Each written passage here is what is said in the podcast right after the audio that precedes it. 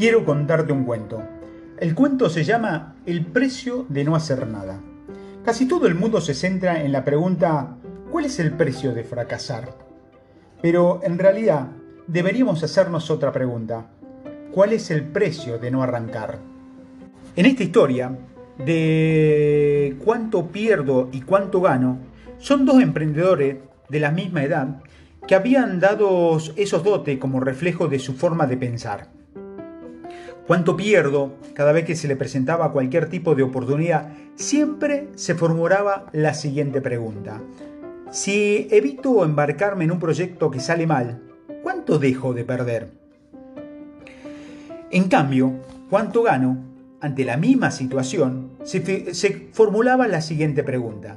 Si evito embarcarme en un nuevo proyecto que sale bien, ¿cuánto dejo de ganar? Tras varios años poniendo en marcha pequeñas ideas de negocio, recién cuando cumplieron los 40 años, ambos tuvieron antes la oportunidad de negocios del siglo. En cuando le fue presentada, lo primero que cuánto pierdo calculó fue el impacto de la inversión, ya que el negocio, si salía mal, eso es lo que él acabaría perdiendo. Averiguó que la cantidad ascendía a 10 mil dólares no quiso saber más nada. Se quedó feliz de saber que esa era la, cantidad que no iba a perder.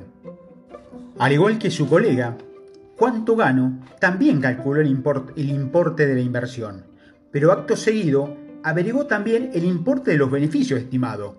Los resultados eran sorprendentes. Averiguó que no solo el 90% de este tipo de negocio acababa teniendo éxito, sino que mientras si salía mal, perdía 10 mil dólares pero si al final salía bien, ganaría nada menos que un millón de, de dólares. ¿Cuánto pierdo? Como siempre, pensó en cuánto no perdería si salía mal. ¿Cuánto gano? Como siempre, pensó en cuánto no ganaría si salía bien. ¿Cuánto gano? Tiene una doble ventaja con respecto a cuánto pierdo. La primera es que tiene en cuenta el hecho de que no arrancar también tiene un precio el precio de lo que pierde si hubiese salido bien. La segunda se encuentra en el principio de todos los caminos aprenderás algo, salvo uno, el que nunca has tomado. Incluso cuando sale mal la operación, de ello estás obteniendo un valioso aprendizaje. Si cuánto gano se enmarca en 10 proyectos que no le salen especialmente bien y al final a nivel e-, económico acaba exactamente igual que cuánto pierdo, que no se embarcó en ninguno, sigue teniendo una ventaja monumental con respecto a él. Es 10 proyectos más listo. Probar y fallar encierran muchas lesiones. No probar no encierra ninguna.